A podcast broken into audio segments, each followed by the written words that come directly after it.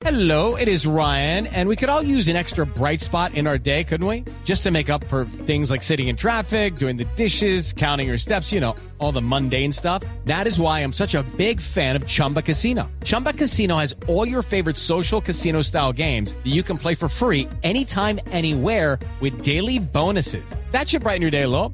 Actually, a lot. So sign up now at chumbacasino.com. That's chumbacasino.com. No purchase necessary. BGW. Void were prohibited by law. See terms and conditions. 18 plus. Pero usted también me decía que el informe trae la radiografía de las BACRIM, el narcotráfico e incluso la fuerza pública.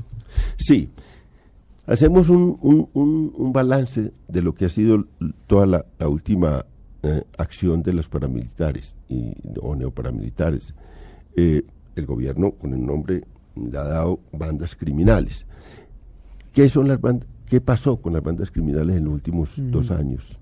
En el último año específicamente, el- la fuerza policial y el ejército barrieron con la primera, con la, con los, digamos, los jefes neoparamilitares que quedaron ahí, los neoparamilitares, acabaron con una generación de jefes y ahí se fue toda una cúpula de los rastrojos, una cúpula De los urabeños, los combas, los combas, se fue la gente, la gente de los llanos, que es otra fuerza muy importante, acabaron. Esa es una realidad. ¿Quién manda hoy en eso? O sea, ¿quiénes son los nuevos capos de esa? de Entonces, quedaron eh, una banca, digamos, una cosa de segunda, los suplentes. los suplentes de todo ese proceso con una eficacia enorme y se transformaron. Estas fuerzas, en este momento, y es otra cosa del informe, es la batalla. Siempre ha habido una batalla durísima entre dos casas matrices, el cartel de Cali y el cartel de Medellín.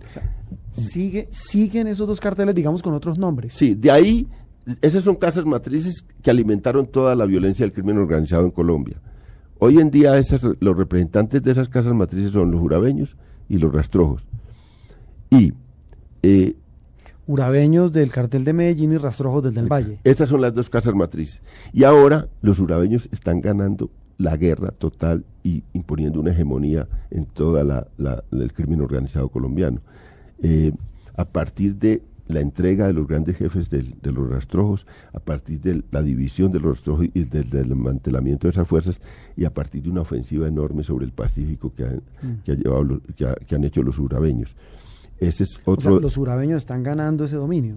Sí, y van, a, y van a establecer por unos años, como siempre, una hegemonía de ese grupo de los, ur- ¿Quién es de el los urabeños. capo y de ese- Los Susuga, los hermanos Susuga. Murió uno, pero los hermanos Su- Susuga tienen una tradición enorme. Decían que Patiño Fome, que incluso estaba por sus fueros y había cogido los urabeños. Ahora, lo, ¿por qué no se pueden precisamente, hoy en día estos, estas fuerzas producen la mayor violencia más que la guerrilla?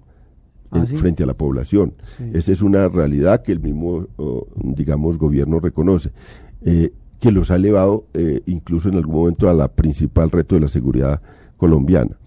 Se han extendido mm, enormemente en los últimos tiempos a pesar de que de los golpes que se le han dado, porque han construido unas estructuras ya no verticales, sino estructuras en red y subordinan eh, distintas instancias de criminalidad en las regiones y ya no se preocupan tanto por establecer una gran organización nacional, sino por contratar, por someter, por eh, articular eh, di- di- distintas bandas y fuerzas en cada región y por hacer eh, procesos de, de alianza en muchos sitios. Y eso es lo que ha llevado a los jurabeños a tener esa fuerza principal. Esa es una realidad, están en 311 municipios hoy 311 municipios. en 311 municipios, lo cual eh, sin- ha significado un- un- un- una expansión de esas fuerzas. Eh, sus, sus, sus jefes, sus líderes, combinan estos traquetos que son los que persigue la fuerza pública. Sí, porque son traquetos, mm, ya no son los grandes capos de hace 15 Sí. años, 20 años, son Pero combinan estos traquetos y lavaperros. y lavaperros, pero detrás siempre, siempre hay gente de, de élites, gente política, gente, eh, hay gente de la fuerza pública. Los urabeños en este momento, por ejemplo, tienen altos oficiales retirados, algunos en su, en su estructura de mando. Eh, la misma fuerza, la misma inteligencia los ha develado algunos ya.